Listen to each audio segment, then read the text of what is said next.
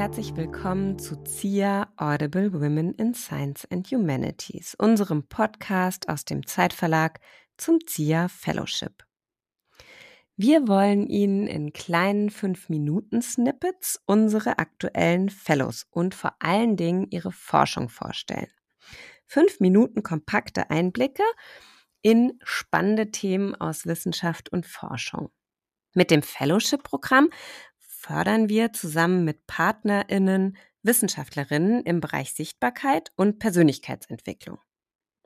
Freuen Sie sich also auch heute auf spannende Themen und ich freue mich wahnsinnig, dass Dr. Anna Magdalena Biller sich die Zeit genommen hat, heute hier zu uns zu kommen und uns etwas über ihr Forschungsgebiet zu erzählen. Liebe Anna, schön, dass du da bist. Hallo, danke für die Einladung. Vielleicht starten wir mal damit, dass du dich selber vorstellst. Ähm, wo bist du gerade, wo forschst du und aus welchem Fachgebiet kommst du? Genau, ich bin äh, Psychologin äh, von, vom Training her. Also ich habe Psychologie studiert, habe dann auch Neurowissenschaften kurzzeitig studiert, beides in England und bin jetzt aber zurück in Deutschland als Postdoc, also wissenschaftliche Mitarbeiterin und arbeite an der Technischen Universität in München. Und befasse mich da hauptsächlich mit Chronobiologie und Schlaf. Spannend. Ich glaube, das ist ein Thema, was ja wirklich fast jeden betrifft oder jeden betrifft und viele beschäftigt, so würde ich es vielleicht mal nennen. Außerdem bist du auch Bergretterin. Stimmt das? Habe ich gelesen? Ja, das stimmt, richtig, ja. Genau, ich bin bei der Bergwacht in München, aber in Deutschland ist das eben die Bergrettung, genau. Das ist ja dann tatsächlich auch mit München äh, ein idealer Standort für dich. Wir würden einmal starten, um dich noch ein bisschen besser kennenzulernen, indem wir ein Warm-up machen. Wie funktioniert unser Warm-up? Ich nenne dir zwei Begriffspaare oder ein Begriffspaar, zwei Begriffe. Und du sagst immer, was ist dir näher und was würdest du auswählen, okay? Mhm. Gut, dann starten wir doch mal. Weg oder Zeit? Weg. Forschung oder Lehre? Forschung. Ordnung oder Chaos? Chaos. warum der Weg? Warum die Forschung? Warum das Chaos? Ähm, ja, also ich glaube, es ist immer so der Weg, man kommt nicht an. Es ist immer so ein Prozess, glaube ich, mhm. auch in der Forschung tatsächlich. Und natürlich verbinde ich mit Weg auch einfach ähm, draußen sein in den Bergen, was mir sehr wichtig ist. Und einfach da hat man auch immer so dieses Ziel zwar vor Augen, aber wirklich verbringt die meiste Zeit auf dem Weg. Das heißt, eigentlich ist es für mich auch Zeit gleichzeitig, aber trotzdem näher bin ich am, am Begriff des Weges. Ja. Mhm. ja, und Forschung oder Lehre, da hast du auch sehr schnell gesagt Forschung. Ja, wir machen ja häufig beides in der Wissenschaft. Also äh, gerade auch in Deutschland ähm, ist einfach Lehre auch Bestandteil natürlich äh, der Arbeit. Das mag ich auch sehr gerne, wenn es vor allem, wenn es Themen betrifft, die mir auch sehr am Herzen liegen. Trotzdem bin ich natürlich auch Forscherin und das halt auch so von ganzem Herzen und deswegen bin ich da auch noch ein bisschen näher dran und äh, macht mir auch ein bisschen mehr Spaß. Ist es auch das, wo du sagst, England und Deutschland unterscheiden sich sehr? Also weil du ja eben auch sagtest, gerade hier in Deutschland und aber auch schon lange davor in England warst? Ja, es gibt zumindest im englischen Mittelbau deutlich mehr Stellen, die sich unterscheiden in dem Jobprofil. Also es gibt einfach Stellen, die sich hauptsächlich mehr mit Lehre beschäftigen und welche, die sich mehr mit Forschung beschäftigen. Und das fehlt ein bisschen im deutschen Mittelbau äh, in, der Hoch, genau, in der mhm. Hochschullandschaft. Und dadurch muss man so ein bisschen ähm, beide Jobs gleichzeitig machen und ist dann aber auch häufig mal frustriert, weil natürlich es geht halt nicht beides auf Top-Niveau und irgendwie muss man dann immer Zeit äh, für das eine mehr oder für das andere weniger aufbringen und beides unter einen Hut zu bekommen, ist einfach nicht so einfach, ja. Mm, das ist wahrscheinlich die zentrale Herausforderung. Jetzt wollen wir dich aber ja auch über deine Forschung ein bisschen näher kennenlernen und das ist das, was unsere Hörer und Hörerinnen immer interessiert. Was genau macht ihr da eigentlich? Also wenn du deine Forschung in drei Sätzen erklären solltest. Und ich weiß, das ist die zentrale Herausforderung, sich dabei kurz zu fassen. Was würdest du erklären, was du machst?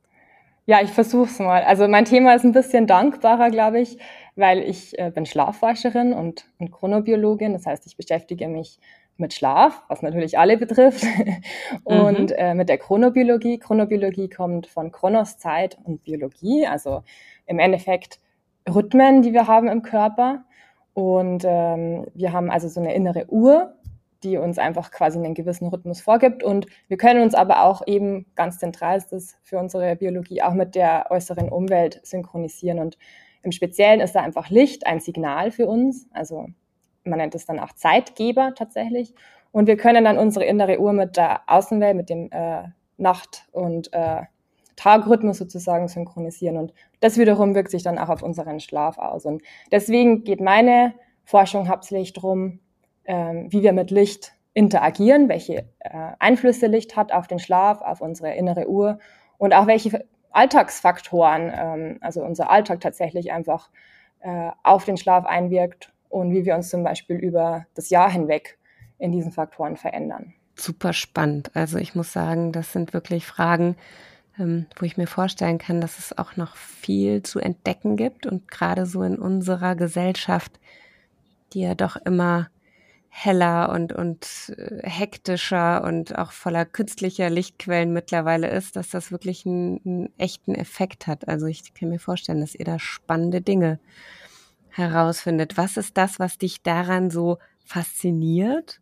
Ja, eigentlich das, was du gerade schon meintest, dass wir eigentlich, äh, also da, es betrifft uns einmal alle, und, und aber auch so mhm. fundamentale Sachen oftmals noch gar nicht so richtig klar sind und so wirklich einfache Fragen nicht beantwortet werden können und es dann aber tatsächlich so ein wichtiger Aspekt unseres Lebens ist. Also wir verbringen im Durchschnitt ja ein Dritten, Drittel unseres Lebens im Schlaf und, und haben natürlich auch diese ganzen ähm, also Lichtexpositionen, äh, wie du jetzt auch meintest, mit natürlichem Licht, mit ähm, eher künstlichem elektrischem Licht und unsere Umgebung verändert sich halt und wie wir darauf reagieren und was das mit uns macht, das ist wirklich fundamental. Und ich glaube, das wird auch oftmals in der Gesellschaft noch nicht so ganz ähm, verstanden oder wir müssen da, glaube ich, auch noch mehr Aufklärungsarbeit leisten, dass das doch auch negative Effekte hat auf die Gesundheit.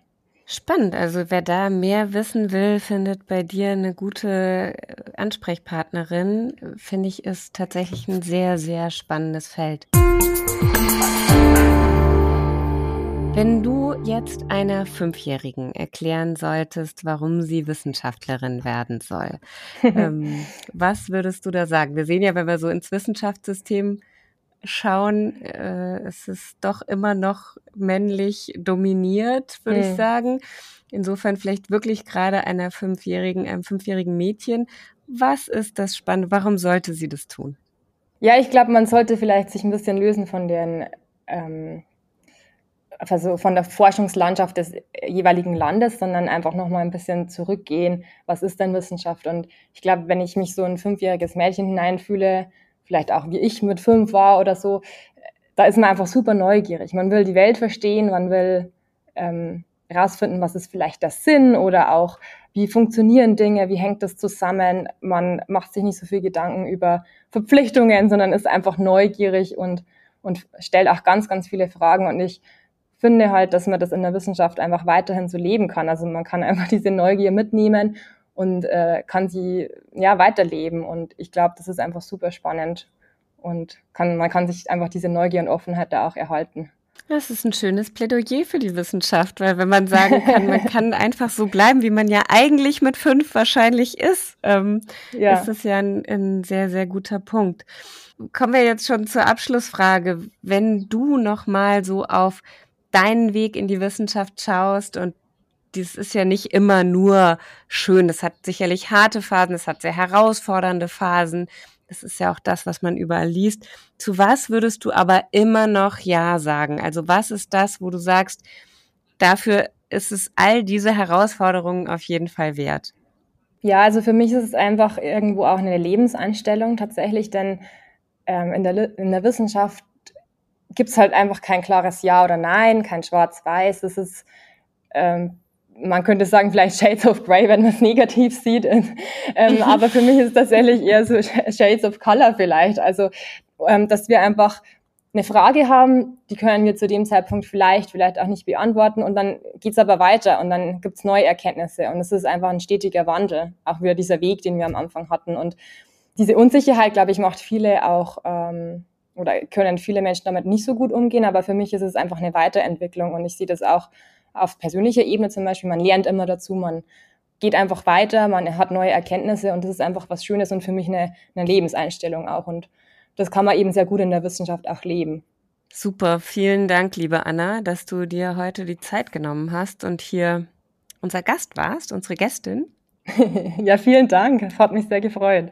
Und wer jetzt noch mehr zu dir wissen will oder wer eine Expertin für Chronobiologie sucht, der meldet sich einfach. Wir leiten jeden Kontakt weiter, freuen uns, wenn wir dich auch vernetzen können, ähm, entweder mit anderen, die das Thema spannend finden, vielleicht auch mit Schulklassen oder ähnlichem, die sagen, wir wollen jemanden, der uns so die Begeisterung bringt. Also dann freuen wir uns über Kontaktaufnahme. Ähm, Anna, du dich ja sicher auch. Und dann äh, freuen wir uns auf einen spannenden Dialog mit dir zum Thema Chronobiologie. Ja, vielen Dank. Sehr gerne.